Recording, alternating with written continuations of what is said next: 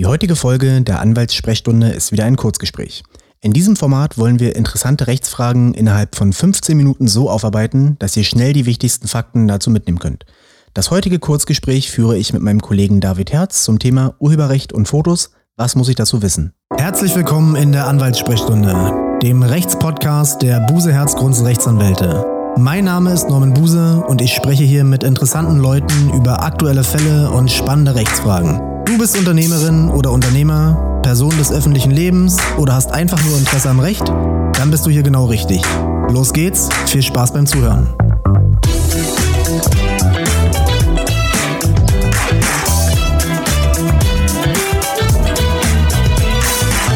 Hi David.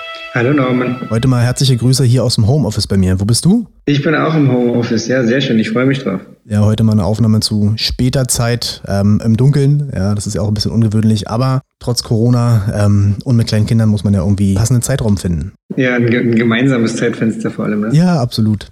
Also, in der heutigen Folge ähm, sprechen wir über ein Thema, was im Prinzip jeden betreffen kann, nämlich wann verletze ich die Urheberrechte eines Fotografen. Aus meiner Sicht ist es ein sehr schwieriges und weitläufiges Thema, sodass wir uns auf die grundlegenden Fragen und Beispiele beschränken wollen.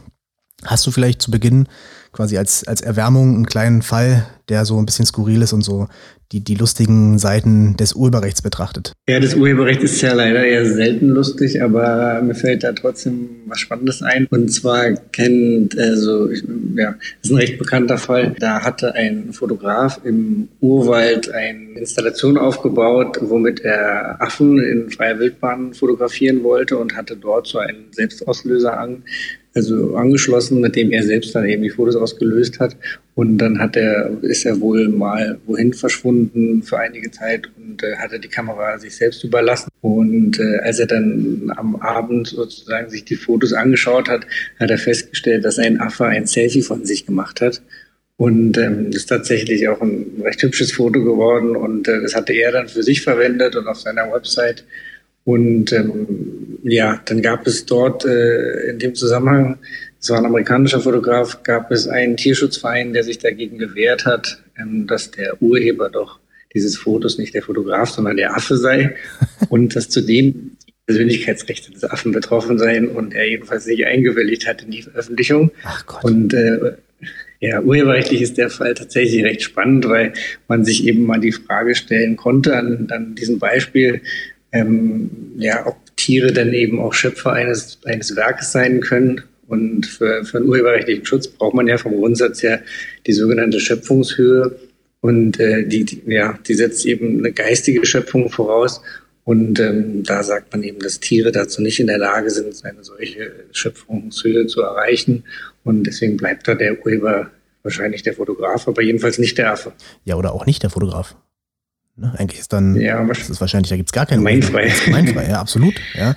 Also ich würde sagen, das ist dann im mhm. Prinzip, das ist nicht geschützt. Mhm. Ja, weil das in, äh, reine Installieren die, die, dieser Kamera dort, das reicht ja nicht aus, um da so, so, eine Kunstinstallation draus zu machen. Das stimmt, ja. ja da fehlt es ja schon an der, an der äh, schöpferischen genau. Gestaltung, würde ich sagen. Und ja, stimmt. Und Persönlichkeitsrechte können ja auch nicht betroffen sein, weil Affe ja erstmal keine Person ist. Nee, der kann sich nicht auf das allgemeine Persönlichkeitsrecht berufen. ich glaube, weder nach deutschem Recht noch nach amerikanischem Recht. Das denke ich auch. Ja. Aber zeigt ja gleich so ein bisschen, ja, so, was so die, die oftmals so die Fragestellungen im Urheberrecht sind. Ne? Das heißt, wer ist Urheber? Ja. ja. was ist da, was liegt dem zugrunde? Ist es überhaupt schutzfähig? Ja. Und mhm. da gibt es in der Praxis genug Fälle, wo man da sehr trefflich drüber streiten kann. Ja, auf jeden Fall. Dann lass uns doch mal jetzt ein bisschen allgemein erklären, ja, wo und als was Fotos überhaupt oder Bilder geschützt sein können. Ja, sehr gern. Also ähm, im Urheberrecht, das Urheberrecht äh, unterscheidet in dem Zusammenhang zwischen äh, Lichtbildern und Lichtbildwerken. Und ähm, der Unterschied ist, dass eben Lichtbildwerke ja eine persönlich-geistige Schöpfung voraussetzen und ähm, Lichtbilder jeder Schnappschuss sein kann. Das äh, hat dann zur Folge, dass der Schutzumfang bei den, bei den Lichtbildwerken deutlich größer ist als bei den einfachen Lichtbildern. So erlischt zum Beispiel den Lichtbildwerken der, das Urheberrecht erst 70 Jahre nach dem Tod des Urhebers, also diese klassische 70 Jahre mhm. Postmortem Autoris, was man so kennt, und bei den Lichtbildern äh, schon 50 Jahre nach dem Erscheinen. Und es kann doch einen erheblichen Unterschied machen, weil das eine eben an das Bild selbst anknüpft und das andere an den Tod des Urhebers. Mhm. Und dann da können etliche Jahrzehnte dazwischen liegen. Ja, absolut. Genau. Ja, das heißt, und, Lichtbildwerke ne, sind, äh, da muss, das muss besonders toll sein, eine besonders tolle Schöpfung sein, ja, durch den gezielten Einsatz genau. von Ausdrucksmitteln, die das Bildresultat irgendwie entscheidend beeinflussen können. Ja, sei es durch die, durch die Auswahl eines bestimmten Ausschnittes oder durch die Auswahl bestimmter Aufnahmematerialien. Ja, das heißt, da muss irgendwie ein deutliches Mehr sein als beim, beim bloßen Schnappschuss. Genau. Oder die Schattenverhältnisse, Kontraste, besondere Perspektive und ähm, bei den, wie es die, die, die, die Rechtsprechung so charmant nennt, bei den Knipsbildern und Spontanfotos, äh, da hat man eben, ja, da reicht eben jedes, jedes einzelne, jeder einzelne Schnappschuss schon aus, um eben das als Lichtbild schützen lassen zu können. Und das Schöne ist, das Lichtbildwerk ist auch gegen Nachahmungen geschützt, während das Lichtbild äh, selbst das eben nicht. Also dieses klassische Nachfotografieren von Katalogfotografen, mhm. Äh, Fotografien oder ähnlichem, äh, das Lichtbildwerk sozusagen hat man da einen größeren Schutz. Das ist wahr. Ja, das heißt, Lichtbilder können wirklich die einfachsten, die einfachsten Fotos sein. Ne? Mit dem Smartphone auch ja. Produktfotos, Luftbildaufnahmen, selbst Satellitenaufnahmen hatte ich in der, in der Rechtsprechung und Kommentierung gefunden. Mhm.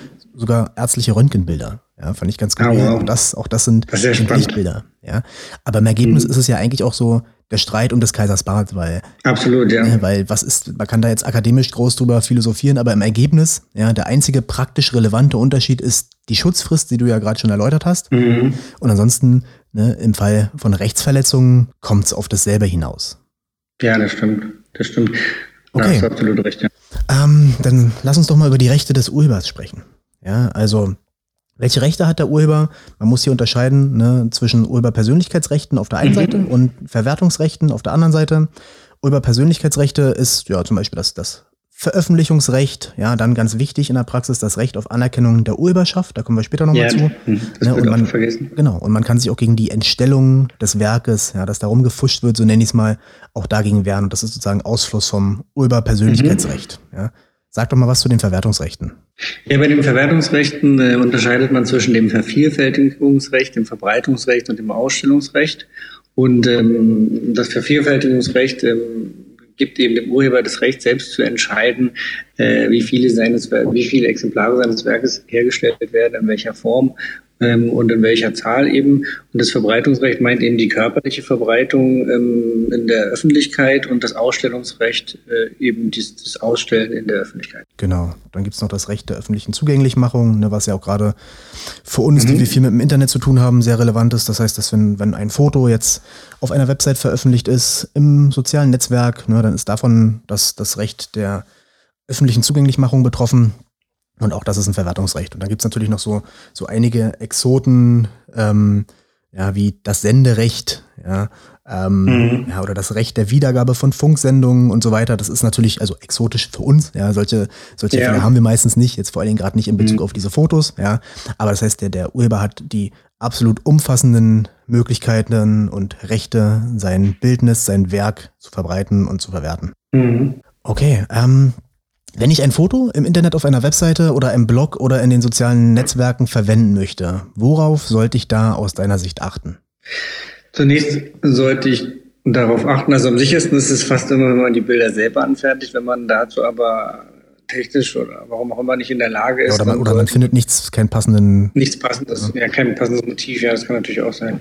Ähm, dann sollte man eine Lizenz erwerben, also, also ein Bild kaufen. Man kann ja Bilder online kaufen oder ja, genau.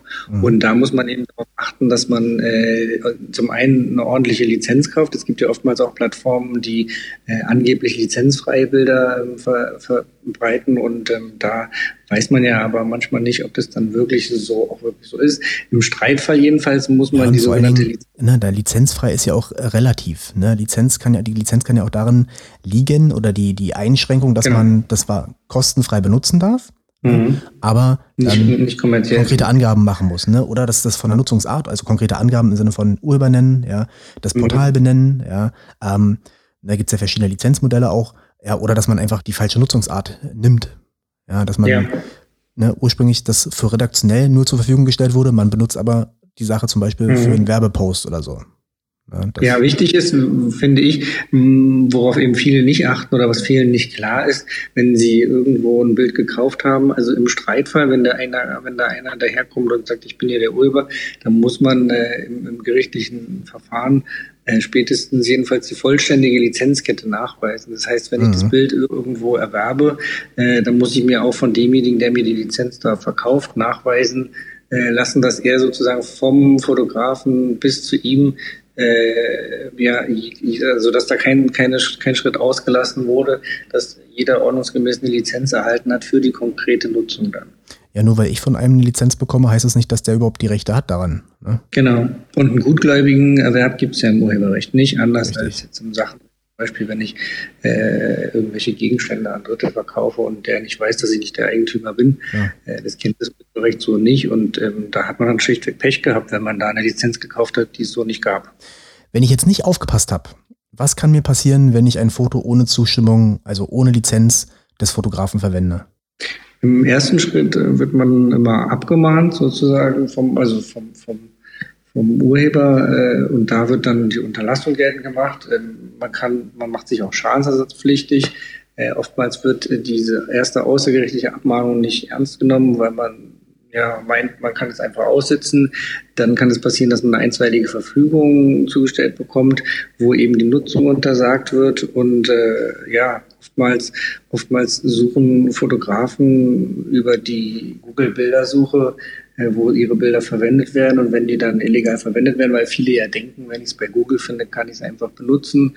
Äh, die, für die ist es natürlich ein gutes Instrument mhm. herauszufinden, dass ihre Bilder illegal verwendet werden. Ja, das ist fies, ne? Die können ja im Prinzip durch diese Rückwärtssuche, dann nehmen sie das Foto, was sie irgendwo mal verbreitet haben, ja, mhm. ähm, laden das da hoch bei Google und dann werden die, die Suchergebnisse angezeigt, wo dieses Foto ja, veröffentlicht ist. Ja, genau. Und äh, der Schadensersatz umfasst eben nicht nur die Anwaltskosten, die da entstehen, sondern eben auch in der Regel die sogenannte Lizenzanalogie. Das heißt, ich muss dann im Nachhinein den Schaden ersetzen, ähm, der, der dadurch entstanden ist, dass ich keine Lizenz erworben habe. Also werde ich so gestellt, als hätte ich im verordnungsgemäß eine Lizenz erworben und zudem, wenn man dann auch noch vergessen hat, den Urheber zu benennen, wird es halt noch teurer. Ja, das wird dann verdoppelt. Genau. Und dann kann, wenn man beispielsweise, ne, man kann ja auch ein paar konkrete Zahlen mal nennen, wenn man jetzt ein Foto, ja, was einen gewissen Schutz, äh, vielleicht sogar ein Werk ist, ja, Werkcharakter hat, ne, dass man da 500 oder 800 Euro für eine Veröffentlichung im Internet zum Beispiel auf einer Seite ähm, zahlen muss, ist nicht unrealistisch. Ja, das stimmt. Und wenn das dann durch die befehlende Urheberbenennung noch verdoppelt wird,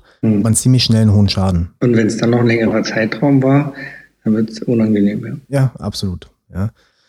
Ähm, Okay, das heißt zusammengefasst, wenn man eine Urheberrechtsverletzung begangen hat, dann droht einem erstmal eine Abmahnung, ja, dann muss man die Anwaltskosten zahlen, natürlich immer vorausgesetzt, dass die Abmahnung berechtigt ist. Mhm. Man muss möglicherweise Schadensersatz zahlen, der recht empfindlich sein kann.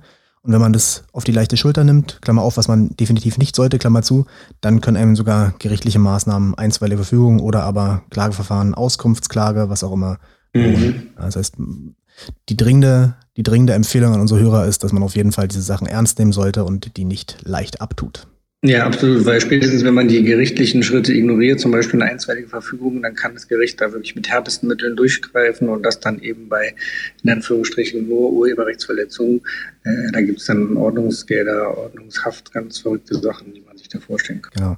Dann lass uns jetzt zum Schluss noch ein paar typische so rechtliche Fallstricke im Urheberrecht mhm. durchsprechen, die immer wieder auftauchen in der Praxis. Ja, gerne. Lass mich mal anfangen damit. Also mhm. das erste, was, was ich ganz, ganz, ganz oft habe in diesen, in diesen Fällen, wo dann Abmahnungen kommen oder auch wo wir äh, für Urheber vorgehen, das ist ja auch gar nicht so selten, ja, dass die ähm, möglicherweise der, der Verletzer ein, ein Nutzungsrecht, eine Lizenz erworben hat, mhm. ja, also Geld gezahlt hat, mhm. aber er einfach den Urheber nicht benennt. Ja, das, ja? das passiert und, tatsächlich oft. Mhm. Genau, und diese fehlende Urheberrechtsverletzung ist für sich genommen, auch wenn man dafür bezahlt hat. Urheberbenennung. Mhm.